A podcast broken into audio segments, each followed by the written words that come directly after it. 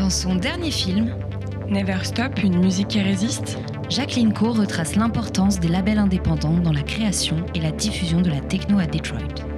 Elle s'entoure des pionniers comme Juan Atkins, Derek May, Jeff Miles et Carl Craig. Retour sur cette musique née dans une ville désaffectée qui a ensuite envahi les quatre coins du globe. Des grandes capitales européennes aux villes hyper connectées comme Tokyo, Jacqueline Coe s'interroge sur l'émergence de la techno dans une métropole marquée par la crise des chocs pétroliers.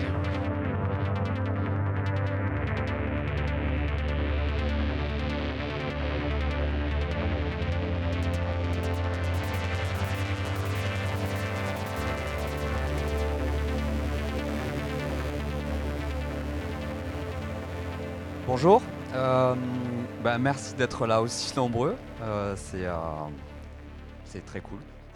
On est très content que vous soyez aussi nombreux.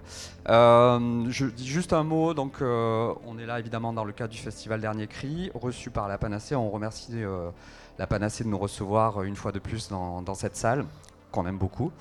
Et donc on va, je vais laisser la parole tout à l'heure à Marjolaine Casté, qui est notamment journaliste pour Trax, qui est un magazine de revue de musique électronique. Et donc à Jacqueline Co, ça sera un peu un dialogue en fait entre, entre toutes les deux, qui connaissent bien Détroit, surtout Jacqueline qui, connaît cette ville depuis euh, une trentaine d'années maintenant et qui connaît notamment très bien les, euh, les producteurs euh, qui, ont fait, qui, ont, qui, ont, qui ont créé cette musique, la musique techno, que sont Derek May, Kevin Sanderson, Mad Mike ou Jeff Miles. Juan Atkins.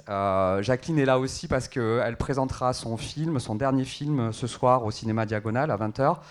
Un film, c'est le troisième film sur, euh, qu'elle réalise sur Détroit. Un, un film qui s'appelle Never Stop. Euh, voilà, qu'est-ce que je peux dire de plus Euh, bah, Je vous laisse la parole tout simplement. Bonjour, merci à vous d'être venus si nombreux, donc, comme le disait Pascal. Alors, euh, pour ceux qui ne connaissent pas Jacqueline Co, je pense que je vais la présenter en, quelques mots, puis ensuite on va rentrer dans, le vif du sujet quand même, ce qui nous intéresse, son nouveau film, et puis la ville de Détroit en particulier. Donc, Jacqueline, euh, depuis 30 ans, euh, vous êtes essayiste et cinéaste, et vous explorez la scène expérimentale contemporaine. Et c'est vrai que, comme le disait Pascal, en trois films, vous avez écrit, on pourrait dire, à l'épopée d'une musique techno, alors née sur les cendres de la société industrielle. Je pense que si vous êtes là, c'est que vous, êtes déjà euh, peut-être des initiés, que euh, vous savez que euh, Détroit eh a vécu de terribles événements, et notamment une crise qui l'a plongé dans, le chaos. Souvent, on a l'image d'une ville en ruine. Et en même temps, c'est une ville qui, depuis quelques années, est en train de changer très rapidement. Donc ça, vous nous, l'expliquerez.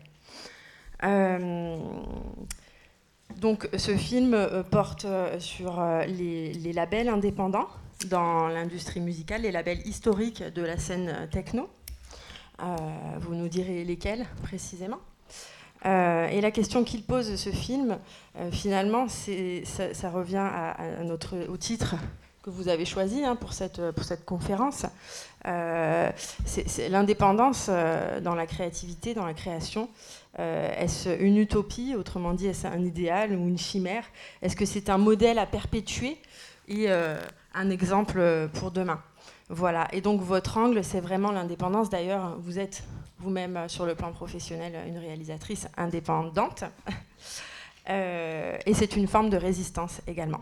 Avec pour ce film Never Stop, donc je vous rappelle à voir absolument ce soir à 20h au cinéma euh, Diagonal, puisqu'il sera suivi d'un échange aussi avec euh, Jacqueline. Donc avec en toile de fond, bien sûr, la ville de Détroit et son mouvement perpétuel. Et c'est pour ça, je pense, que vous avez aussi choisi ce titre Never Stop. Euh, alors, euh, Jacqueline, j'avais envie euh, d'abord de faire un, petit rappel historique et de remonter rapidement le fil de, ces 30 années de lien avec la ville de, de Détroit. Alors, dans quelles circonstances la techno vous est-elle parvenue? Pourquoi vous intéressez à Détroit? Même si on s'en doute un petit peu. Et votre premier sentiment quand vous avez commencé à travailler sur cette ville? Alors euh, moi, je vais peut-être prendre le micro, là, on se le passera. Hein. Et puis aussi, si vous avez des questions à poser, vous n'hésitez pas à m'interrompre, hein. euh, c'est un échange entre nous. Donc euh, moi, je suis d'abord tombée adolescente dans le, free jazz. C'était ça qui a été le, vraiment le ferment de mon intérêt musical, parce que c'était évidemment la révolte déjà des Noirs américains, qui est revendue revendiquait ce que je considérais comme, j'avais 12 ans hein, à l'époque, que je considérais comme une recherche de dignité. Et pour moi, ça reste toujours quelque chose qui est bien plus important que toutes les grandes théories euh, révolutionnaires euh, euh, qui se terminent souvent assez mal.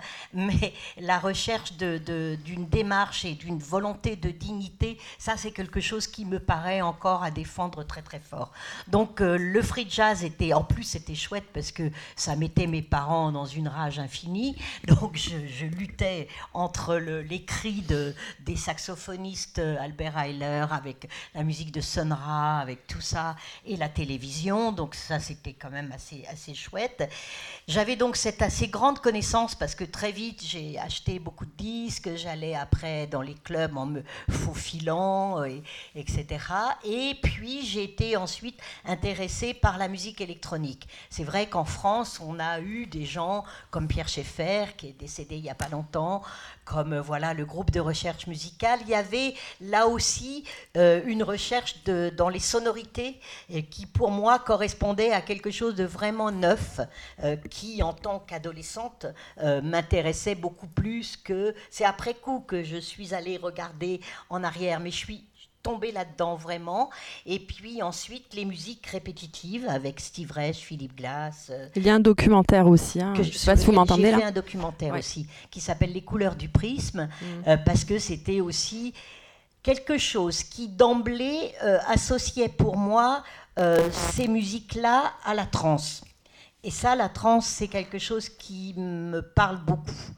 Euh, voilà, et c'est aussi d'où, par ailleurs, encore une autre petite truc, je m'intéresse aussi beaucoup aux musiques arabes, parce que c'est pareil, je trouve dans les musiques arabes cette notion de trance, de répétitivité, de quelque chose qui à la fois comble l'intellect et satisfait le corps. Donc ça, pour moi, là, c'est le top du top. Quand les deux sont, euh, sont contents, c'est vraiment quelque chose qui me, qui me parle.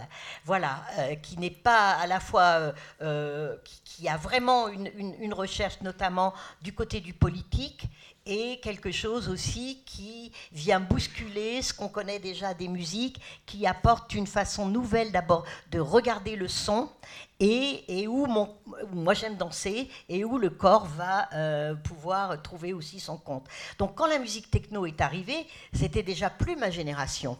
Euh, j'étais déjà plus âgée que les, les, tenants de, de, cette musique, mais pour moi c'était juste limpide, logique. Il y avait là la répétitivité, la musique électronique, la trance. Ça venait pas de rien pour moi. Hmm. Je faisais vraiment des liens, je connectais vraiment. Donc c'est vrai que dès les tout débuts, euh, et comme c'était, parce que ça on s'en rend plus compte maintenant, mais ça a été bien sûr un mouvement qui a été très très très attaqué, extrêmement critiqué, hmm. parce que évidemment c'était n'importe quoi, c'était pas de la musique, c'était du boom boom, c'était enfin tout ce qu'on dit toujours quand les choses sont nouvelles. En plus c'était associé à la drogue, c'était associé à l'extasie, c'était tout ça, les rêves ont été très vite interdites. Donc c'était vraiment quelque chose pourquoi on pouvait avoir envie de se battre. Donc en effet, écrire, parce que pouvoir articuler une pensée autour de ça, dire mais non, mais c'est pas du tout ce que vous dites, voilà les liens, voilà les liens avec la musique noire, voilà d'où ça vient, voilà l'intérêt pour... Parce que c'est vrai que c'était la première génération de noirs qui faisait de la musique avec des machines pas avec un saxophone, pas avec, mm. un, pas avec une guitare, pas avec... Voilà. Et ça, moi, ça me passionnait, quoi. Et quand en plus j'ai découvert la ville dans laquelle ça se mm. passait, très vite parce que c'est Laurent Garnier qui à Paris a été vraiment le grand passeur. On est devenus aussi très très amis. Mhm. Donc moi j'étais au Rex sans arrêt euh, puisqu'il y avait des concerts au Rex à l'époque tout le temps et c'est lui qui a invité les premiers musiciens de Détroit.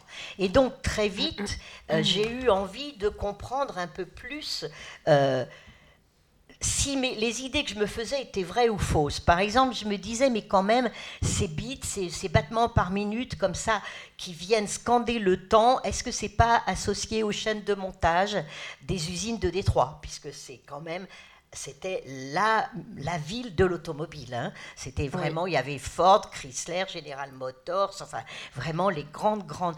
Donc je savais qu'il y hmm. avait ça là. Il y avait aussi euh, les, les, pistes pour aller faire les essais de vitesse des hmm. voitures. Donc, c'était une notion de, de, de, de, temps, de rapidité, de, etc., etc.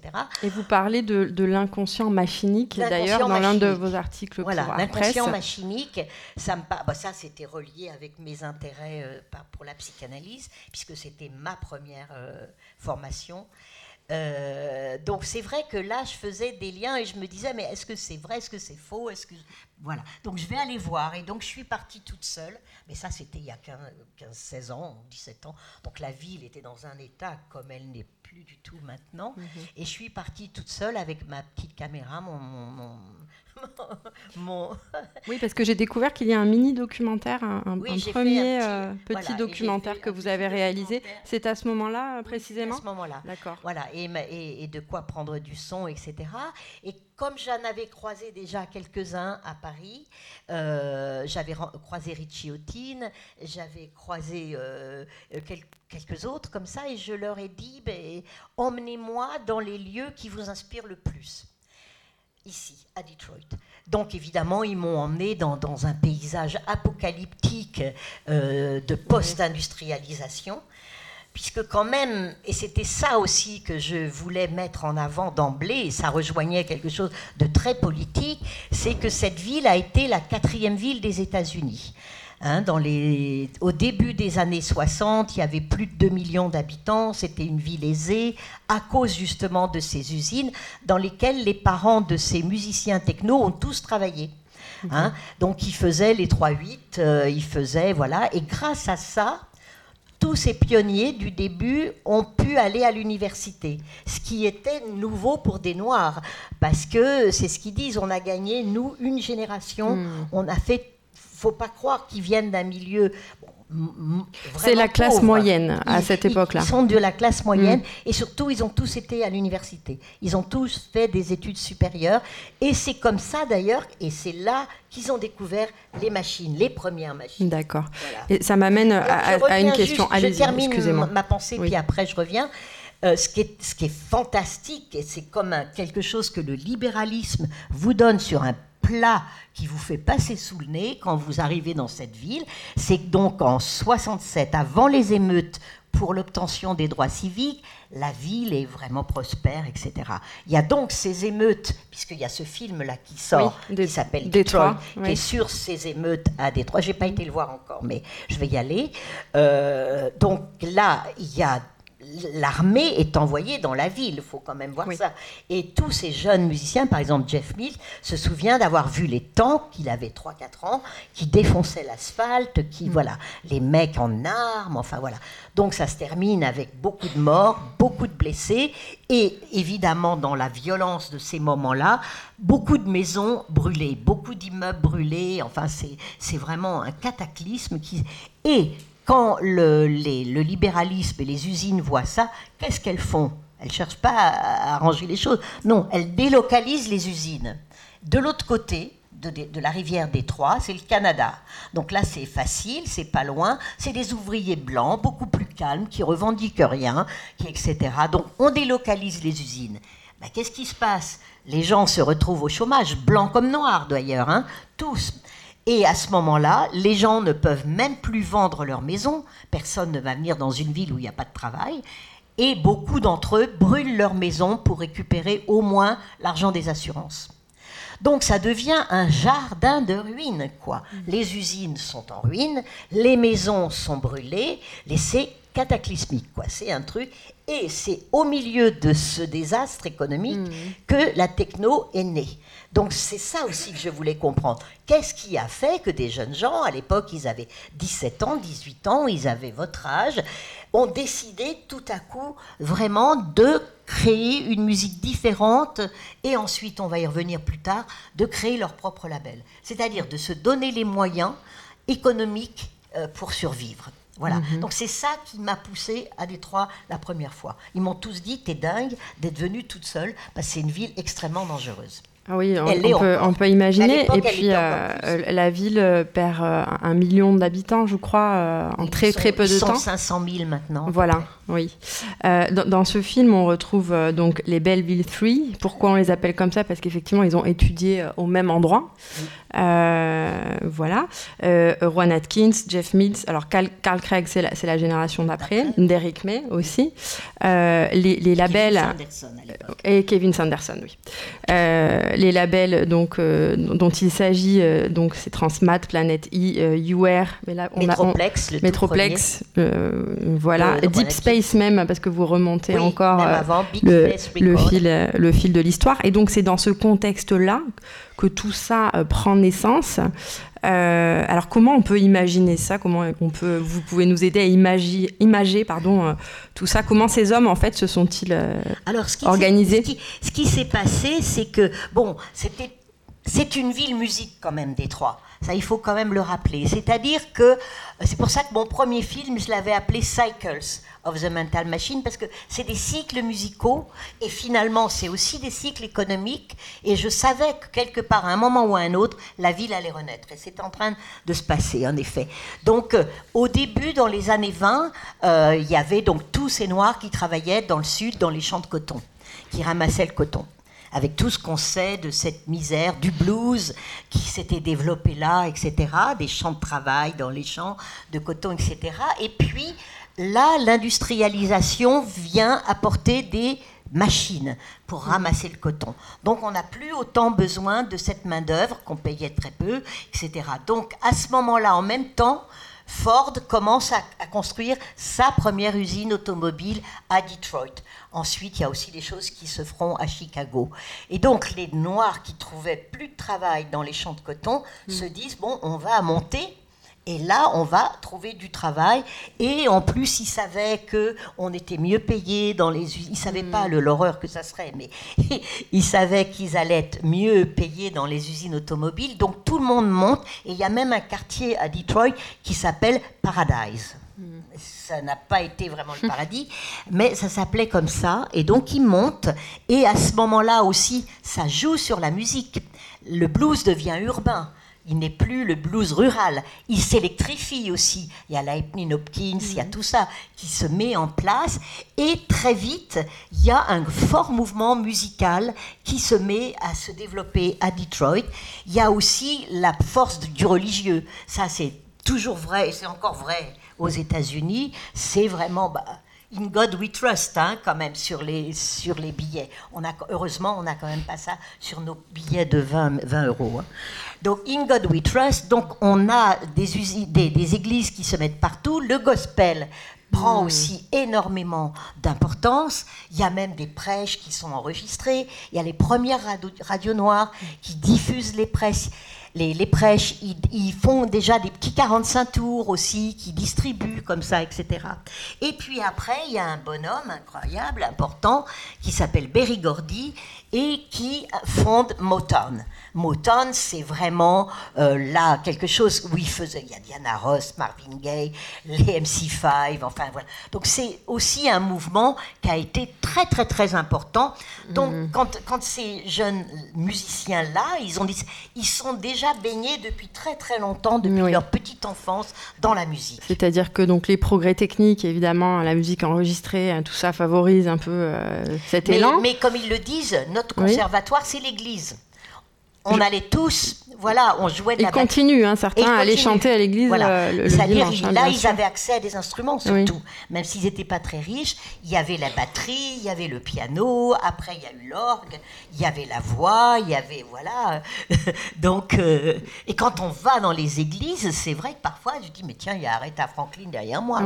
c'est extraordinaire. Ça fait vraiment partie de l'ADN de la ville, je ça crois, fait partie de... la musique. Donc, ils baignaient mm. dans ce climat musical. La seule chose, c'est que pour eux, notamment notamment Juan Atkins, qui a été vraiment le tout, tout premier, je lui dis, mais pourquoi, pourquoi tu as fait ça, Juan? Pourquoi tu t'es emparé de la musique des autres, en gros, des disques, voilà, même Hmm. pour en faire ta propre musique à toi, pour etc. Et là, il me dit, mais tu sais, regarde autour de toi, Jacqueline, tu vois le décor dans lequel on vit, tu vois le désastre dans lequel on est. Fallait qu'on fasse quelque chose, qu'on trouve quelque chose pour pas mourir psychiquement. Fallait qu'on qu'on soit créatif. Et ça, je trouve que c'est vraiment une superbe euh, réponse. Et puis, euh, après, il me dit, moi, tu sais, euh, déjà, je faisais en gros le DJ dans les fêtes que faisait mon père. Je passais alors, les disques les uns après les autres sans vraiment bien les mixer. Mais voilà, je fais... Mais pour moi, Motown, c'était la musique de mes parents. Il fallait que je trouve quelque chose de nouveau. Donc voilà, donc avec Rick Davis, on a commencé à bidouiller des trucs. Et puis, tu sais, l'afrofuturisme, c'est quelque chose qui est important pour nous. Quand tu es black aux États-Unis, l'espace n'a peut être que mieux. Donc, qu'est-ce qu'on peut trouver comme son dans l'espace? Et ça, il y avait des machines qui pouvaient nous permettre de faire des sons qui nous donneraient l'impression de voyager en- ailleurs, de voilà. Et puis, très vite, après, on va peut-être revenir sur des détails, mais très vite, euh, c'était plus du rock. C'était fait par les machines. Il n'y avait pas de paroles.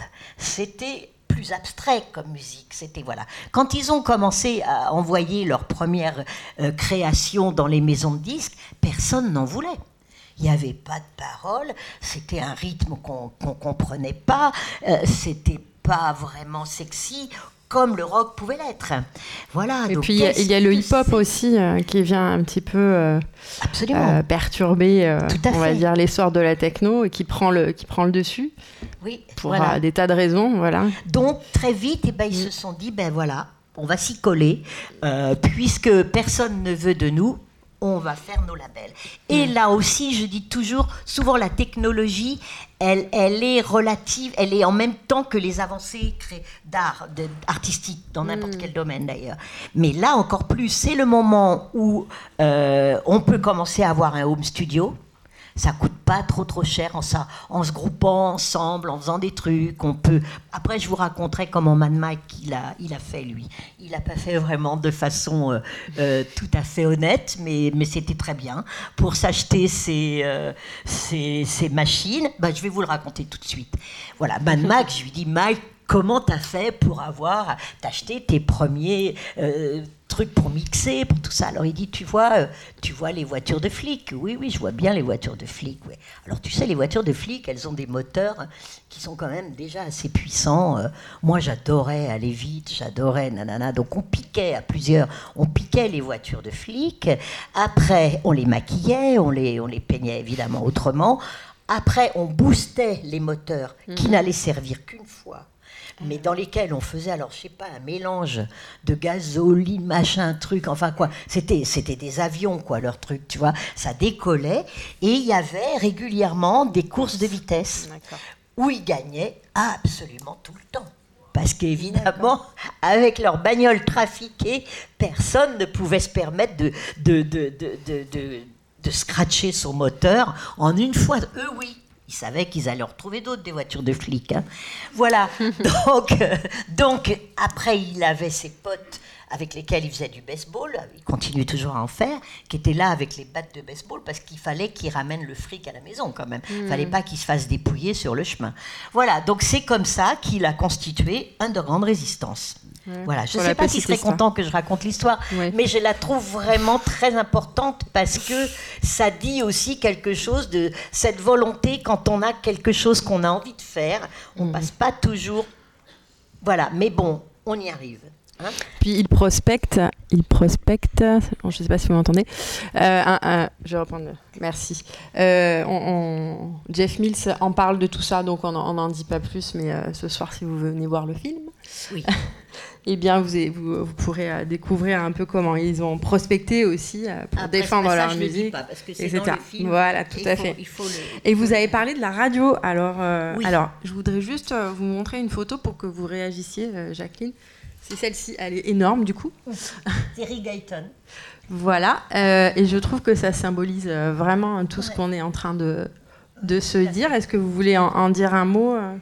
Oui, il y, a, eu par ailleurs, avant eux même, deux personnages mythiques qui sont toujours à, Detroit, trois même peut-être.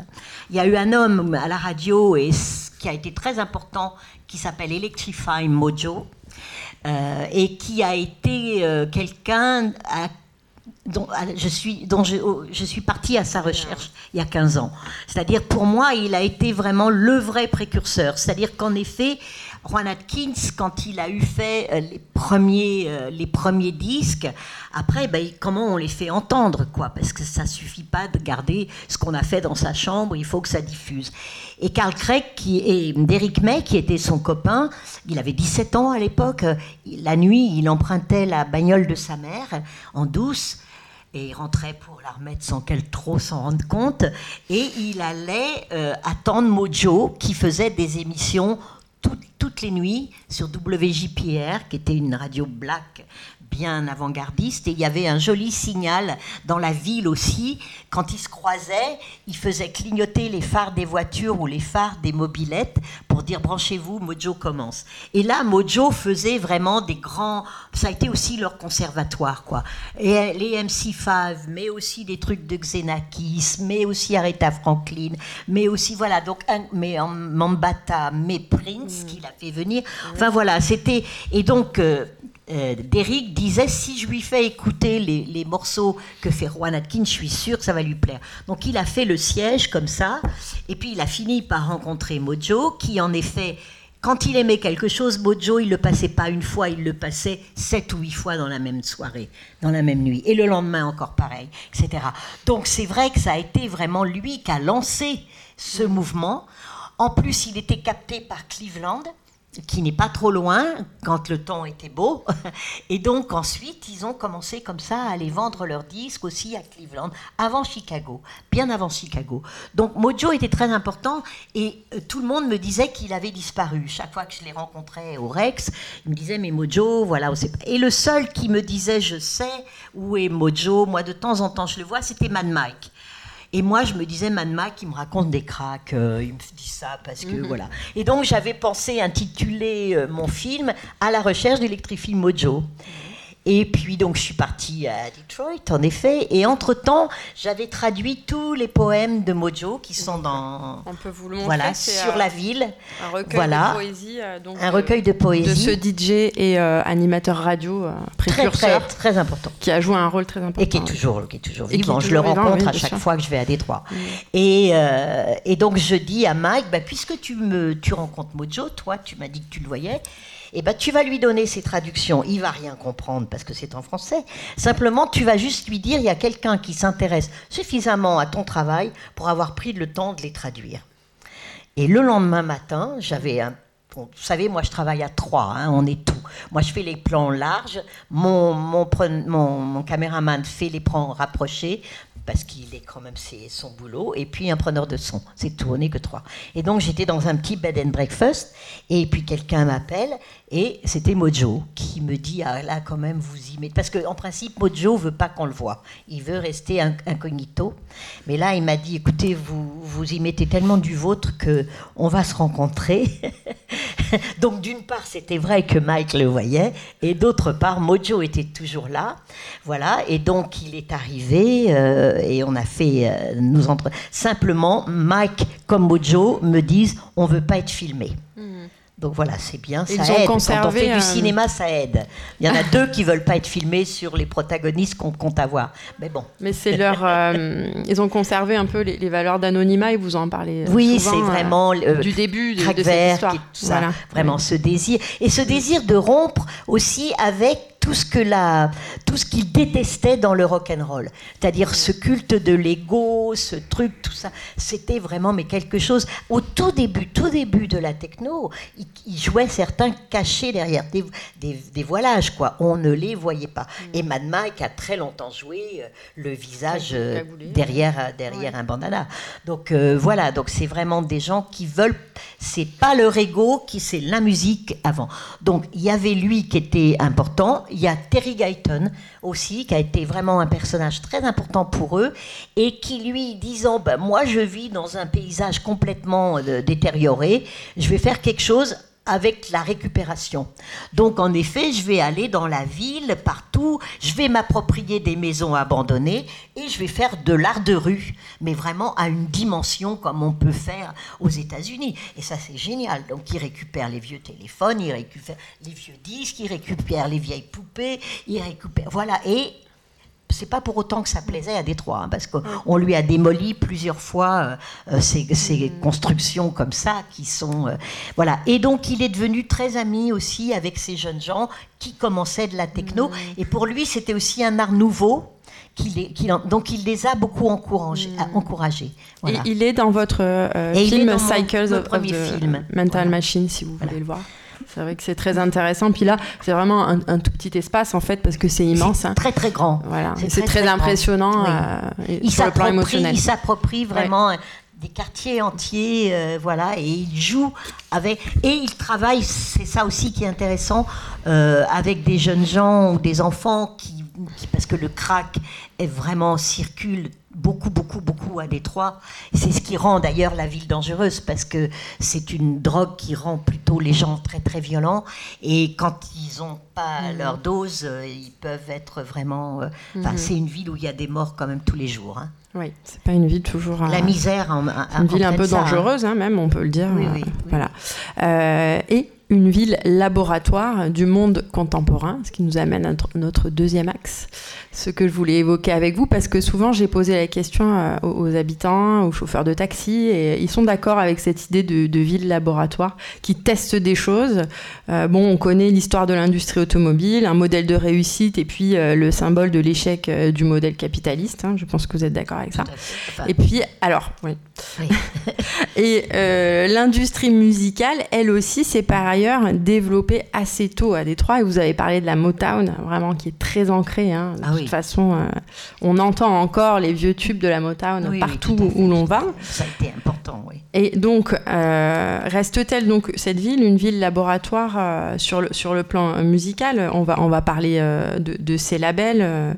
voilà, ce modèle d'indépendance, est-ce qu'il est qu'il constitue un modèle pour demain, pour les jeunes créateurs? Même s'il il a 30 ans, mais... 35 ans même pour certains. Je pense que... 81, c'était les premiers labels de One Kids. Euh, alors pour moi, ça reste un modèle. C'est vrai que je considère que euh, euh, dans l'époque difficile économiquement, vous en savez tous quelque chose dans laquelle on est, ou euh, moi je dirais même plus difficile que lorsque j'avais votre âge, parce qu'à l'époque les loyers n'étaient pas au niveau où ils sont maintenant. On trouvait des petits boulots à faire et puis à côté on arrivait à faire des trucs créatifs, etc. Maintenant c'est de plus en plus compliqué. Je trouve mmh. franchement c'est que ça devient. Euh, donc comment quand on est euh, adolescent ou jeune adulte et qu'on a envie de démarrer quelque chose de créatif, mmh. comment on se débrouille pour réussir à faire quelque chose. Alors déjà, il y a un principe très important, on se fédère. Ça, c'est sûr. Là, vraiment, qu'est-ce qui a fait que la techno a pris cette ampleur? D'abord, à quelqu'un comme Ojo, qui a été quand même le, passeur, hein, celui qui, bat le tambour pour dire attendez, écoutez, euh, voilà, ça c'est fort. Et puis, entre eux, vraiment, si vous êtes tout seul, vous avez malheureusement toutes les chances de pas avoir la force de percer les trucs qui sont tellement difficiles à percer. Donc se grouper, eux, ils étaient quand même un groupe, quoi. Mm. C'est vrai, il y avait Juan Atkins, Derek May, Carl Craig, Man Mike, eh, euh, Robert Hood, euh, euh, Kirby. Voilà, ce sont les plus connus, mais il y a aussi autour d'autres artistes. Voilà. Et c'est vrai qu'ils s'entraidaient. Mm. Ils s'entraidaient vraiment pour se prêter les machines pour presser, pour euh, se donner les, les, les, adresses pour les distributeurs, pour euh, prévenir aussi, va pas celui-là, il n'est pas honnête, tu vas voir, tu vas te faire mm. voler, nanani, nanana. Enfin, vraiment une entraide. Et, ça existe encore. Hein. Ils, ont, ils ont toujours une grande estime les uns pour les autres. Voilà. Et ça a été vrai aussi pour le free jazz. Le free jazz, pourquoi aussi il a pris cette ampleur? Parce qu'ils étaient un groupe. Mm. Voilà. Il y avait Sonra, il y avait Sonny Murray, il y avait Archie Shep, il y avait. Voilà. Il faut vraiment arriver. Et quand je vais dans les écoles d'art, c'est toujours ce que je dis essayer vraiment voilà, je sais pas, vous avez envie de faire un film, allez-y. Euh, euh, en plus, c'est des, erreurs qu'on fait qu'on apprend le plus. Mais voilà, faites des choses à plusieurs. Et c'est toujours quand les choses sont faites, même encore maintenant, moi je fonctionne comme ça. Hmm. Je pars toujours faire mon film d'abord. Voilà, je puise dans mes économies, je fais ce que je peux, je, voilà. Et c'est quand le film est fait qu'après je, je vais voir des gens, je leur montre pas tout, je dis qu'il n'est pas tourné, je leur montre quelques images mm. et ensuite j'écris les projets et comme ça je sais que je peux dire que ça va être comme ci, comme ça et là j'arrive à trouver du fric. Mais si mm. j'y vais au départ, ah bah oui c'est un rêve qu'elle a dans la tête, euh, ça va pas, voilà. Donc on est obligé d'arriver à montrer quelque chose d'un peu tangible et de, mm. parce que malheureusement, enfin dans le milieu du cinéma, vous le savez quand même certainement, si vous attendez que les gens vous donnent du pognon, vous avez le temps de mourir avant. Hein. Ça, c'est vraiment. Moi, j'attends. Quand, quand j'ai commencé Cycles of the Mental Machine, hmm. le nombre de gens qui m'ont dit Ah, c'est un sujet passionnant. Ah ben, j'attends encore le premier centime. Hein. Ah voilà. Donc, euh, ça, c'est vraiment la notion d'indépendance. Et ensuite, voilà. il faut que ça reste aussi euh, collaboratif. Et c'est collaboratif se lancer, on prend un peu des risques au départ, mm. et puis ça revient après coup. Et après, ben, en effet, ce qui revient, on fait gaffe, on le réinvestit dans le truc d'après, etc. Et eux, ce qu'ils font de bien, que ce soit mm. Mad Mac, euh, Derrick ou Karl, c'est qu'ils aident beaucoup les jeunes artistes, mais à condition qu'ils soient mais vraiment engagés. C'est-à-dire, c'est pas dilettante. Hein. Hmm. C'est pas j'ai envie de faire de la musique, un peu comme ça. C'est qu'est-ce que tu fais déjà Voilà, comment tu t'engages là-dedans euh, euh, Voilà, combien d'heures tu passes par jour à jouer Combien Voilà, et à ce moment-là, ils aident. C'est un métier, hein, de toute façon. Bah, de toute façon, c'est des grands bosseurs. Hein. Voilà. Ils travaillent énormément. Et euh, vous parlez souvent de, l'industrie du disque et puis du retour du vinyle en tout cas dans les échanges qu'on a eu précédemment. Est-ce que du coup euh, ce modèle il, il, s'applique avec euh, au web et euh, à cette notion de bien culturel dématérialisé? Non, ça c'est contre quelque chose contre quoi ils sont. Et ils ne sont pas les seuls. Hein. Beaucoup d'artistes sont contre ça parce que s'ils ont pu survivre, c'est parce que justement ils vendaient leurs disques. Hein. Et quand on ne peut plus vendre, parce que moi, par exemple, c'est pareil, je refuse que mes films, ils, y sont, parce qu'il y a toujours un truc, mais je ne les mets pas sur le, sur le web parce que je ne, j'ai aucun argent qui me revient. Quoi. Et, ça, il faudrait que le web fonctionne autrement. On ne peut pas se permettre, quand on est indépendant, que ce que vous avez mis comme argent pour réaliser quelque chose soit accessible pour rien. C'est pas hmm. possible, parce que vous n'allez pas en faire un deuxième il faut quand même que vous ayez les moyens de. Alors, c'est peut-être moins sympathique que quand tout est gratuit, c'est très sympa, mais derrière, vous ne pouvez pas continuer. Donc, eux, c'est pareil, ils sont dans cette posture-là, ils mhm. mettent très peu de choses sur euh, le web mhm. et, euh, et, ils font, ils, pressent à nouveau des vinyles qui vendent maintenant davantage quand ils font des concerts. Hein, parce que ça se vend moins par, Mm. Euh, comme, comme auparavant. Auparavant, il est, ils ont vendu énormément, énormément.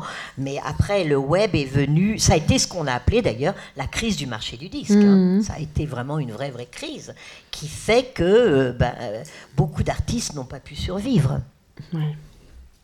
C'est compliqué, les, les technologies, hein, elles apportent d'un côté des trucs bien et elles ont un revers qu'il faut arriver à contourner Alors, euh, ce qui nous amène au Détroit euh, d'aujourd'hui, euh, on parle souvent de la renaissance de Détroit. Bon, Détroit semble renaître de ses cendres. Je ne sais pas si vous avez pu lire des articles récents, souvent qui parlent de, des, fermes urbaines ou bien donc de cette nouvel essor économique. comment distinguer la réalité du message médiatique qui encourage en fait les touristes, les créateurs, les entrepreneurs et les investisseurs à s'intéresser à la ville? Euh, oui, alors bon, moi c'est une ville, bon, je suis allée la première fois il y a 15 mm. ou 16 ans, euh, j'y retourne, j'ai dû y aller 5 ou 6 fois, parce que après ce que je trouvais nécessaire, je trouvais qu'ils m'avaient tous donné beaucoup, en me, en, me, en m'accueillant, en, discutant avec moi, en, m'emmenant voir plein de choses, etc.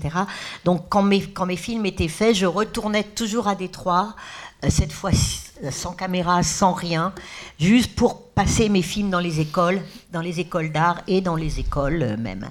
Et c'est là où j'ai pu constater, par exemple, que la techno n'était pas connue des jeunes. Mm, tout à fait. des, des gamins qui ont 12-13 ans, Ouais. pour eux, ça leur dit mais que dalle.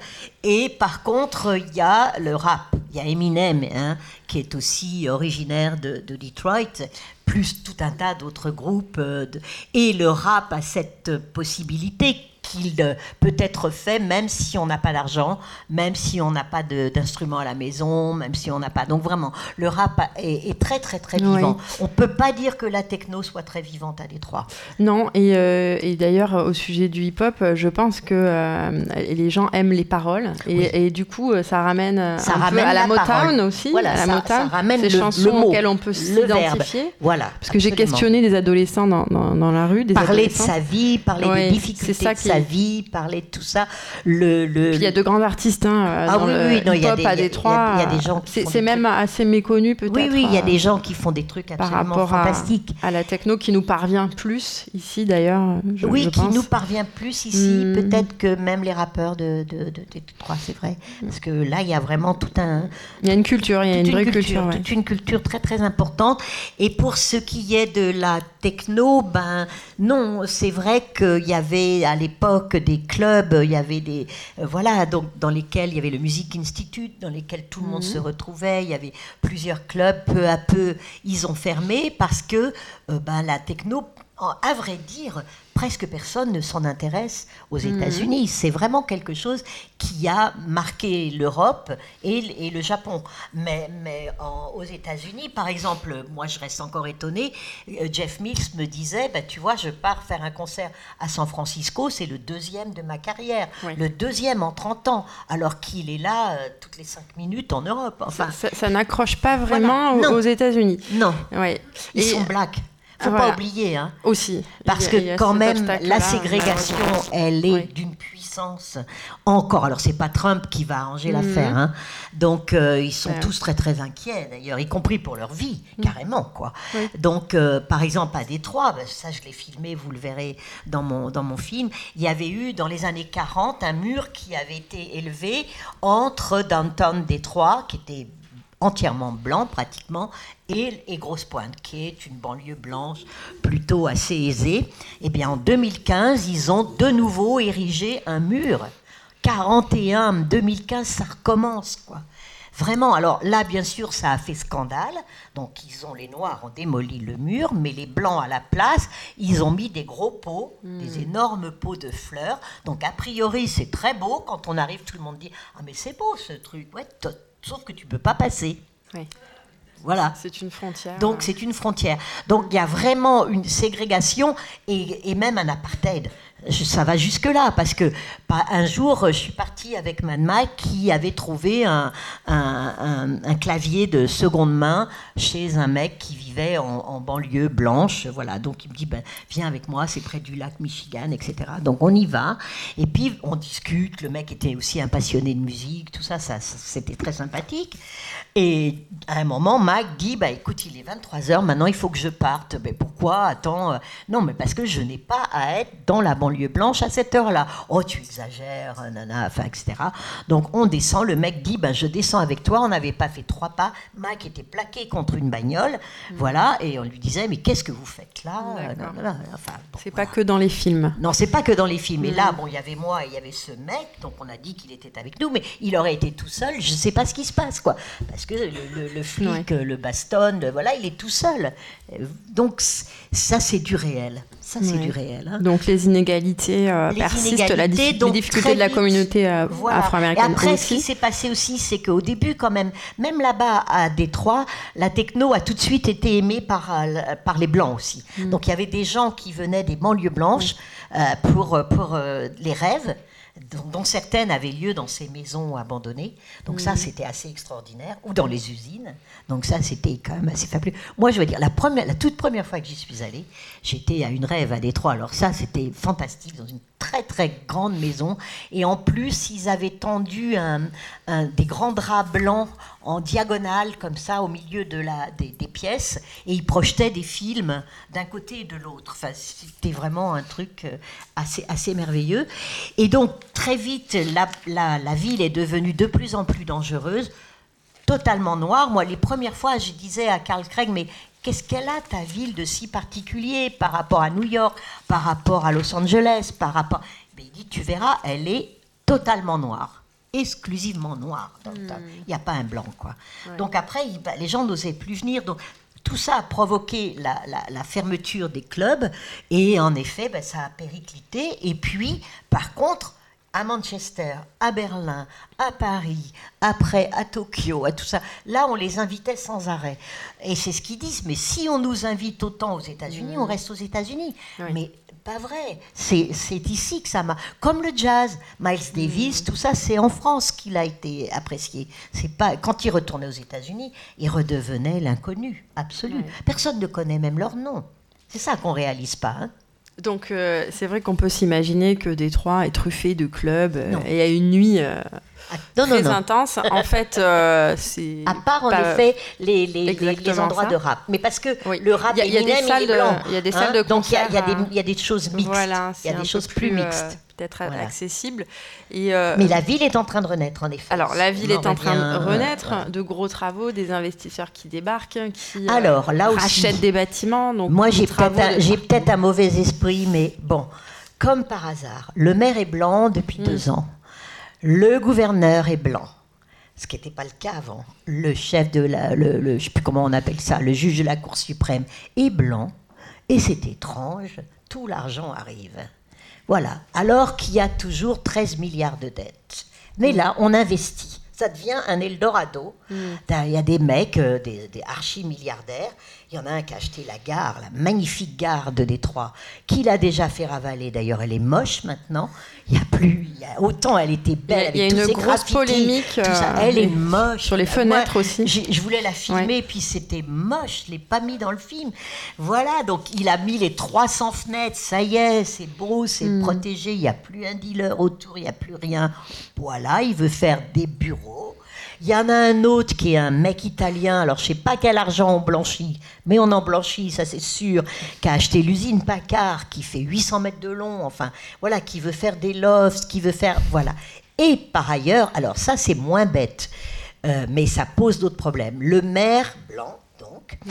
a mis en place une politique qui dit que vous, enfin, vous êtes américain quand même à la base. Hein. Moi, si je veux le faire, ça sera plus compliqué. Euh, vous achetez une petite maison, parce qu'il y a des petites maisons en bois que moi je trouve superbes, mm. voilà, qui sont les petites maisons que je loue d'ailleurs quand, quand, je vais là-bas, c'est beaucoup moins cher qu'un hôtel, et euh, vous, vous, vous l'achetez pour 5000 euros, l'équivalent. Mm. On y arrive, hein. on peut peut-être y arriver, avec un petit jardin, nana, etc. Et puis vous remettez la maison en état, et si la maison dans 5 ans est remise en état, elle est à vous. Donc évidemment, il y a plein de jeunes couples qui arrivent. Hein. Mm. Encore faut-il travailler. Mais il y a, beaucoup de start-up qui s'installent, voilà, parce que la ville aussi leur donne des immeubles en mauvais état, qui y retroussent leurs manches, ils n'ont pas 30 ans, ils n'ont pas de loyer, ils démarrent leur truc. Donc tout à coup, toute une population blanche arrive, ce qui n'était pas le cas. Alors, d'un côté, c'est sympa parce que vous avez des petits cafés, vous avez des restos. Dans la journée, vous, enfin, vous avez vu, Marjolaine, puisque vous y êtes allé. Il n'y a personne dans les, dans les, dans les cafés. Mais voilà. Euh, mais il y a de très beaux cafés, de très beaux restaurants, tout neufs, euh, très chics. Euh, j'appelle ça une gentrification qu'on le veuille ou non. Hmm. C'est une gentrification. Donc, les pauvres noirs qui, eux, ont même pas les 5000 dollars pour acheter la maison, ont même pas les dollars qu'il faut pour reconstruire cette maison, ils vont se trouver pris entre les banlieues blanches qui n'en veulent surtout pas, qui font encore des murs, et ces gens qui vont... Donc, où est-ce qu'ils vont aller, eux? Et, ces gens-là ont traversé... Euh, toutes ah ces, bah, ces, trois, ces décennies, euh, sont restées à Détroit. et il ne faut pas oublier qu'il fait moins 30 degrés l'hiver hein, euh, là-bas. et que c'est rude, et que c'est vraiment rude. quoi. Voilà. Donc, moi, je suis suspicieuse sur est-ce qu'est-ce qui va. Alors, il y a aussi pas mal de jeunes artistes qui vont. C'est vrai que quand je rentre pour filmer dans des usines, je me dis, mais je m'installe là, moi, je me fais mon Mhm. atelier, je. Waouh, c'est trop, c'est tellement beau, quoi. Oui. C'est toute la mémoire ouvrière en plus, c'est chargé, c'est Je, magnifique. je pense que certains entrepreneurs et jeunes artistes ont euh, de très bonnes intentions et justement veulent se Oui, sûrement. remonter les manches. Je sais plus ce que vous disiez. Il y a un lieu qui s'appelle euh, Pony Ride. Je sais Oui. pas si vous connaissez. Oui, oui, donc tout dans le, quartier de. Corktown. Donc si euh, Ouais. d'aventure hein, vous décidez de voyager et d'aller euh, jusqu'à Détroit, euh, c'est un, un quartier, un quartier qui est plein de vie avec de nombreuses initiatives justement collaboratives. On peut dire que c'est une forme de gentrification. Mais j'ai l'impression quand même que, oui, Et, euh, voilà. effectivement, ils se servent de ces possibilités-là, des loyers à bas prix. Donc, Voilà. c'est un lieu, c'est une ancienne usine de lettrines automobiles qu'ils ont investi à, je sais pas, peut-être une quarantaine de personnes. Puis c'est chouette. Et ils en ont fait un, lieu, quoi, ouais. euh, un espace de, de travail collaboratif. Et donc, c'est vrai que ça donne envie. Mais ensuite, ça pose la question des, des gens Voilà. qui n'y ont pas accès, toujours pas accès. Quoi. Et ils Voilà. démolissent 200 maisons à 250 Mm. maisons par semaine. Donc c'est voilà, comme ils disent, ils, ils nettoient la ville, ce qui est pas faux, parce que c'est vrai que dans ces maisons, il y avait souvent des dealers, il y avait beaucoup de crimes, il y a enfin, tout ce qu'on veut. Donc, moi, je peux pas, de mon, moi, mon point de vue, qui après rentre tranquillement chez elle à Paris, dire restez pauvre et dans la misère, c'est comme ça que je vous aime. On peut pas. Donc en effet, on peut souhaiter que le mieux et que ça s'améliore et que etc.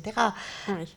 Par exemple, la, la- la dernière fois, quand euh, j'étais en train de filmer dehors, il y a deux petits garçons qui viennent vers moi. Ils avaient 5 ans, 7 ans, ils avaient déjà des gueules de petits durs. Et mon caméraman leur, leur donne, parce qu'il demandait comment ça marche, tout ça, Ouais. leur file la caméra pour, euh, Ah oui. pour qu'ils regardent et tout ça. Et il y en a un qui me dit Ah, moi, je vais filmer la maison d'en face. Là, tu vois, elle a brûlé euh, la semaine dernière. C'est là où la petite fille a été violée, euh, etc. Et il me dit ça comme il me dirait J'ai été chercher mon pain au chocolat ce matin, quoi. Aussi plat, aussi. voilà, donc on se dit Waouh, quand même. Ouais. C'est une ville encore pleine de, de contrastes. euh, Voilà, donc en effet, si tout ça peut. Et même beaucoup, même Mac me dit c'est une ville où tu peux pas élever des enfants, quoi. Oui. C'est trop, vraiment, c'est trop terrible. C'est vraiment un- une ville de violence. Mais, mais l'image de la ville, euh, elle, elle, euh, elle tend à être lissée. Ben oui, parce que par les com- la il y a communication, quand même, quand il y a même. quand même les moments de festival techno où, où là la ville est transformée. C'est pas ça la ville. Parce que j'ai été reçue par une personne de l'office de tourisme, euh, donc, donc Visit Detroit. Donc euh, ils ont un site internet aussi si vous voulez y jeter un coup d'œil. Et euh, c'est vrai qu'elle elle, elle omet euh, de me dire euh, tout ça, quoi. hein. Euh, évidemment, euh, elle me présente la ville. euh, Bah, Downtown, Euh, le, le plus près de la rivière. Là, là voilà. c'est Eux, le eux, leur changé, objectif, c'est voilà. vraiment d'attirer les touristes. de faire euh, des parcs, on peut aller faire du vélo, tout Voilà. ça, mais Il y a, y a- de belles choses à les- faire, L'étendue c'est de cette sûr. ville, elle est énorme, donc en Mais il y a un danger, quoi, ça c'est il y a du danger. Il y a des gens qui ont en effet refait des jardins. euh, il y a, on croise des faisans dans la dans la ville. Enfin, c'est la ville à la campagne. Oui, hein. on peut parler de, du euh, ur- urban farming. Donc, Oui. est-ce que, euh, vous avez pu l'observer, ça aussi euh, Bah là, Comment ça se passe? Est-ce que euh, c'est- pas si simple que ce ça. sont non vraiment plus. de beaux jardins Non, les jardins sont pas beaux. Je suis désolée, mais non, parce qu'il fait froid l'hiver, il, y a de la- il fait pendant six mois de l'année, c'est de la gadoue, euh, euh, c'est, c'est, ça, fait, ça fait cramer tous les... Enfin là, il gèle tous ces trucs-là, enfin, moins, moins 30, moins 40. Enfin, la dernière fois que j'y suis allée, tout le lac Michigan était gelé, et Dieu sait s'il est grand. Entièrement, moi j'ai survolé, voilà, parce que j'arrivais de Montréal, et euh, voilà, c'est inouï. Donc Mhm. il y a quelques mois de l'année, et pff, c'est, c'est pauvre. hein. Il y a vraiment deux points de vue. Donc, d'un côté, une ville qui se développe quand même avec des choses positives. Moi, j'ai l'impression. euh, Oui, oui, c'est, voilà. ambivalent, c'est paradoxal. Voilà, c'est très paradoxal. Je voudrais qu'on revienne sur euh, les, les lieux de culture et, et la raréfaction des salles de concert. Alors moi, j'ai carrément envoyé un mail à un contact que j'ai euh, là-bas et c'est un, un- un DJ qui a euh, qui, euh, qui euh, est aussi le patron d'un magazine. Donc je vous montre parce que c'est assez beau en fait. Je suis assez fière de les avoir en plus, il me les a offerts.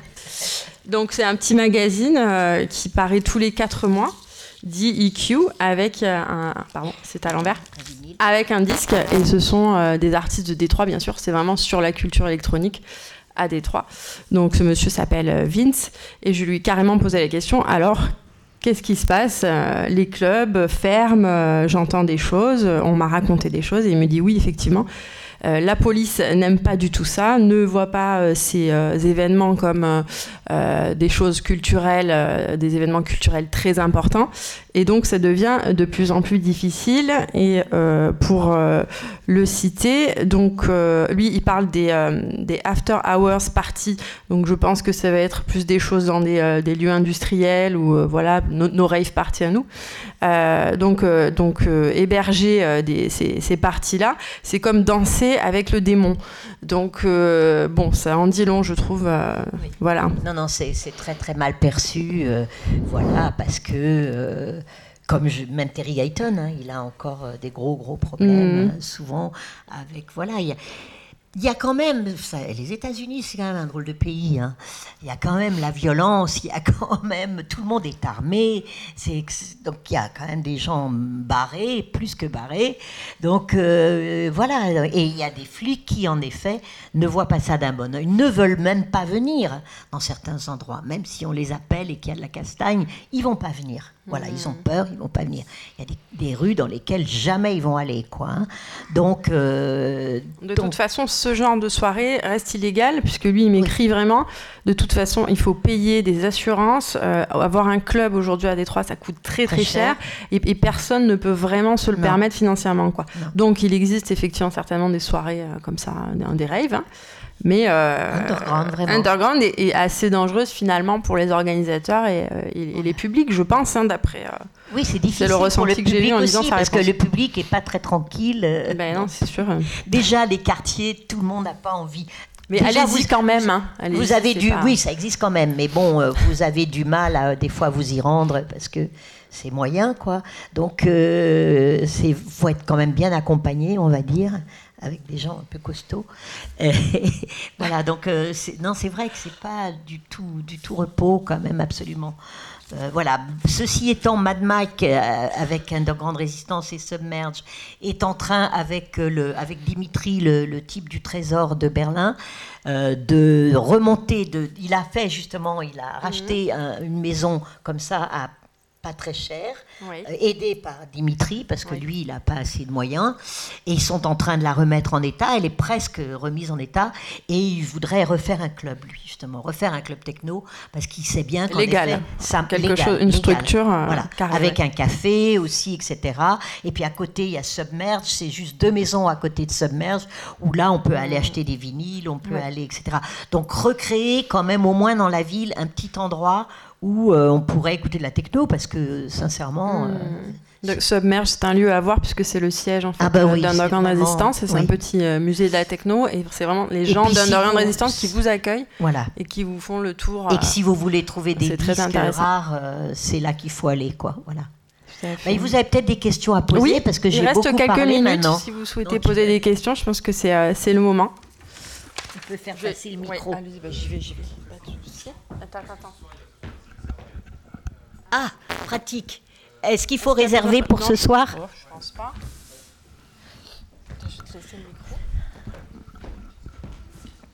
Alors, il est possible de réserver, de prendre ses places euh, sur. Il y a un lien sur la page Facebook de l'événement, mais vous pouvez prendre vos places tout, sur place. Venez tôt parce que je pense que du coup il y aura du monde, mais euh, voilà, c'est 5 euros la place.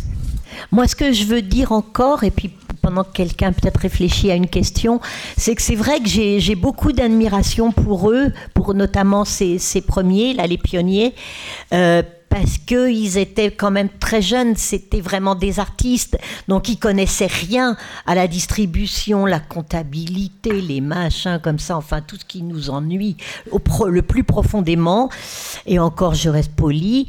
Et, euh, et donc ils se sont lancés dans l'aventure comme ça, en pensant, comme je disais, que ça allait être une utopie, que ça allait durer deux, trois ans, puis qu'ils allaient se casser la figure, quoi. D'ailleurs, c'est ce que tout le monde leur disait.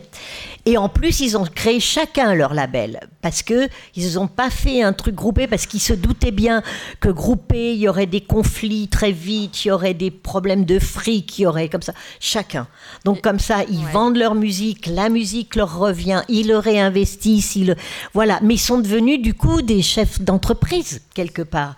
Et, et ça, quand on a 18 ans, 19 ans, ce qui était leur âge, et qu'on est des musiciens, euh, ça reste encore euh, un truc qui m'émerveille. Quoi. Je me dis, purée, les types, ils avaient vraiment compris aussi comment, euh, en effet, ils pouvaient, grâce à Internet, du coup, par contre, se faire connaître, vendre aussi leurs leur, leur, leur disques et tout ça, et puis bosser, bosser vraiment. Et Carl Craig, c'est vrai, il le résume très bien. Il dit, ben, tu vois, mes parents, ils ont fait les 3-8. Ben, moi, je fais les 3-8 aussi, tu vois. Je suis DJ, je suis producteur, et j'essaye de faire des choses dans ma ville, et aussi avec des jeunes artistes. Voilà. Donc, je fais les 3-8. Et, et c'est des gens, c'est vrai, qui, qui, bossent tout le temps, quoi. C'est vraiment, euh, sans compter qu'en plus, ils font 150 concerts par an, donc euh, c'est énorme.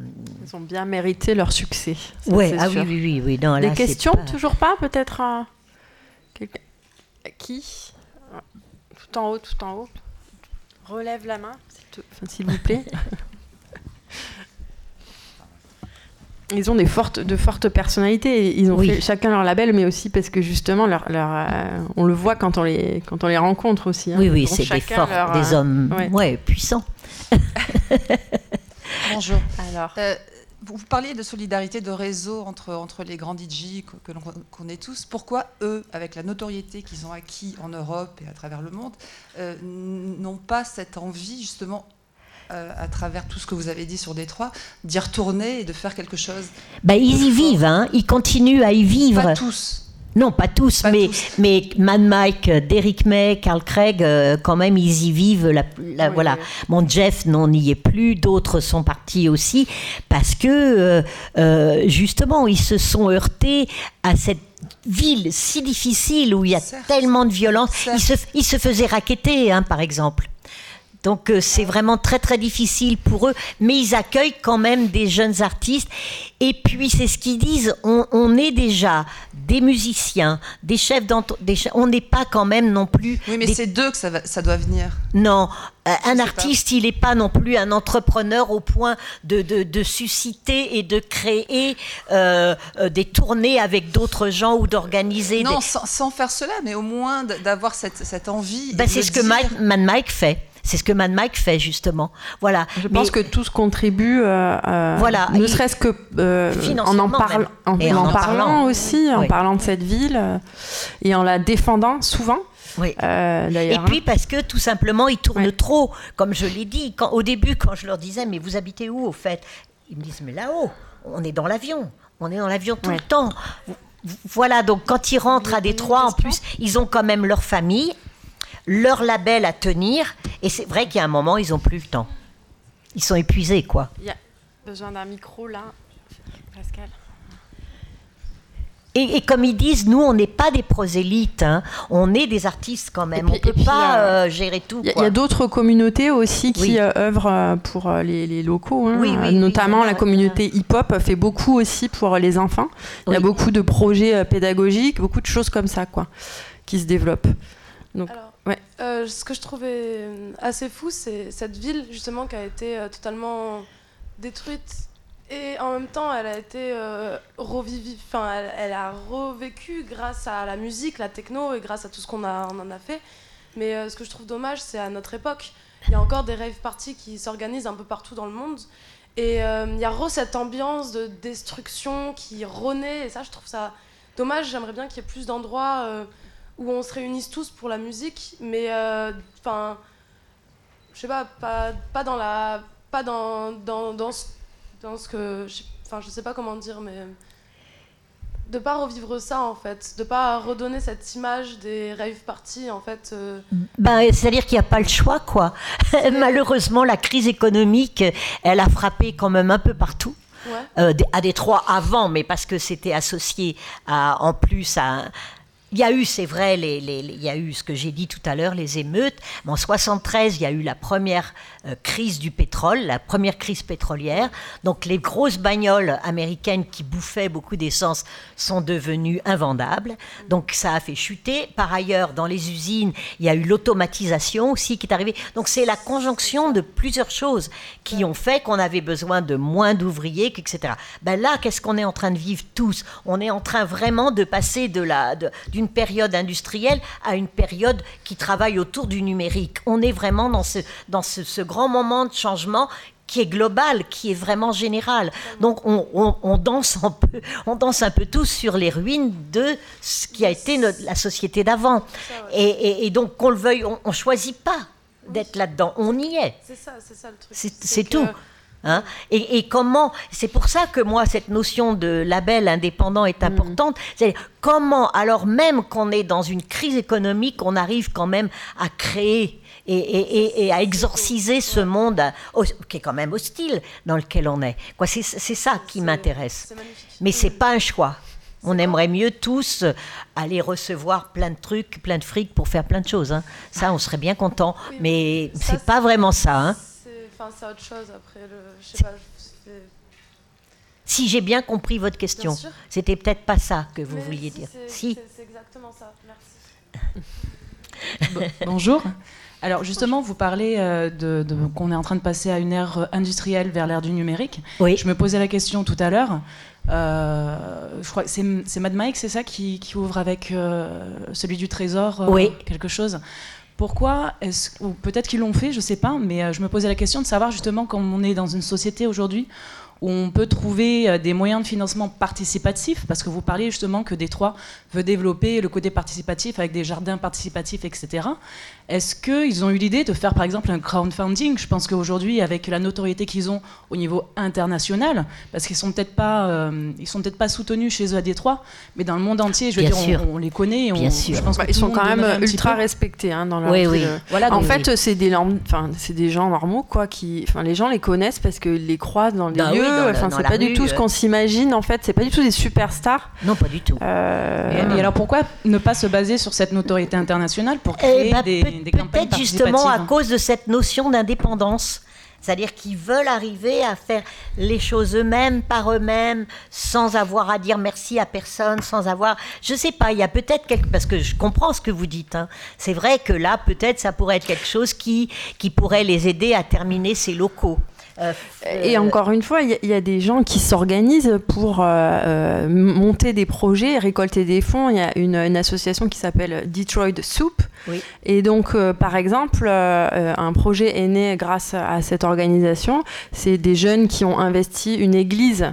euh, qui allait certainement être détruite et qui en ont fait un lieu d'enregistrement. Euh, donc ça s'appelle The, Assemble, The Assembly Sound. Je dis pas avec l'accent, désolé.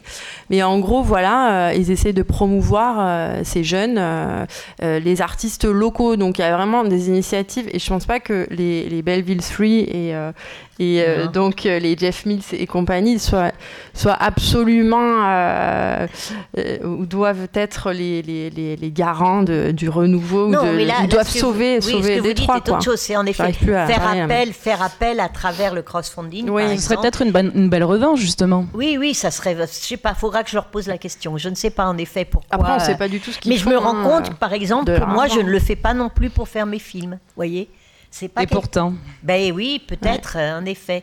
Mais j'ai j'ai un peu. Je sais pas pourquoi d'ailleurs. Faudrait que je, je comprenne mieux pourquoi j'ai j'ai une sorte de. Ben, parce qu'il y, a tant- y a tant à faire partout, je me dis, mais pourquoi je vais aller demander à des gens qui Hmm. eux-mêmes ont peut-être du mal à, à boucler leur. Mais démerde-toi autrement, quoi. Je sais pas, il y a peut-être quelque chose de cet ordre-là qui me fait. Oui, euh, toujours sur cette notion, notion d'indépendance. et cette euh, notion d'indépendance, oui. ouais. Je sais pas. Il faudrait que je leur demande. En tout cas, c'est à creuser. C'est vrai parce que euh, Mm. c'est une possibilité, en effet. en tout cas, s'ils ont la même réponse que vous, vous pouvez leur dire que Bah nous, ouais. on adore le travail que vous faites et on a besoin de ça pour comprendre ce qui s'est Ben passé. oui, donc euh, peut-être qu'il faudrait que même moi aussi, je, je- je m'y mette. euh, voilà, donc c'est. Ben, c'est c'est bien de venir à Montpellier. On va faire passer le chapeau. On va faire passer. Non, pas, le- pas le chapeau tout de suite, mais le crowdfunding peut-être. non, non, mais c'est vrai, c'est une bonne idée. C'est une bonne idée. Ouais. on a passé. On nous fait signe que oh c'est terminé et euh, on vous remercie. Ah, oui, oui, non, mais bien sûr. Et on vous donne rendez-vous bah, ce merci soir, bien sûr. Venu. Et puis pour merci. beaucoup, sans doute, à tout à l'heure.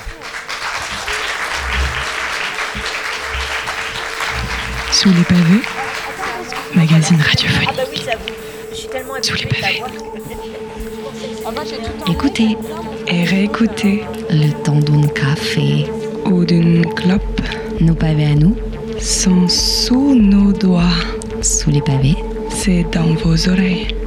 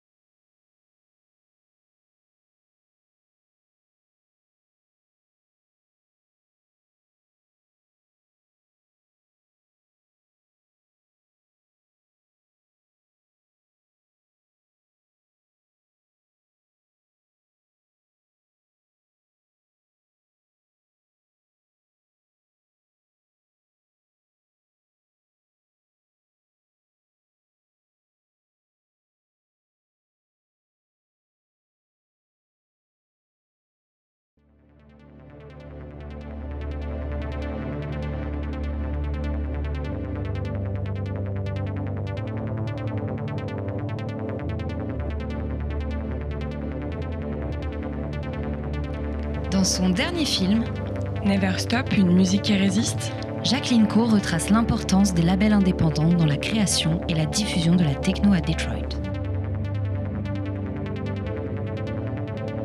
Elle s'entoure des pionniers comme Juan Atkins, Derek May, Jeff Miles et Carl Craig. Retour sur cette musique née dans une ville désaffectée qui a ensuite envahi les quatre coins du globe. Des grandes capitales européennes aux villes hyper connectées comme Tokyo, Jacqueline Co s'interroge sur l'émergence de la techno dans une métropole marquée par la crise des chocs pétroliers.